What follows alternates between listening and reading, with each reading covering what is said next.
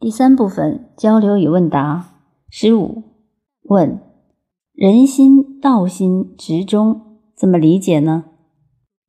答：其实我们讲人心，这个心指的是带着我们的低层认知的一种意识状态，这是人心；而道心是纯净的，不执着于任何有限层次认知的那个本心，那是道心。执中指的是不偏不倚，也就是我们不在任何一个能量层次上偏颇，不偏颇于所谓的对与错、是与非、阴与阳。为什么不偏颇？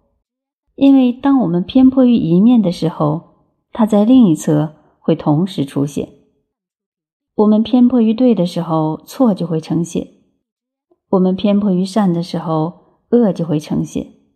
所以，不思善，不思恶。只有当我们超越了是与非、善与恶的这个认知层面障碍的时候，我们才有可能提升。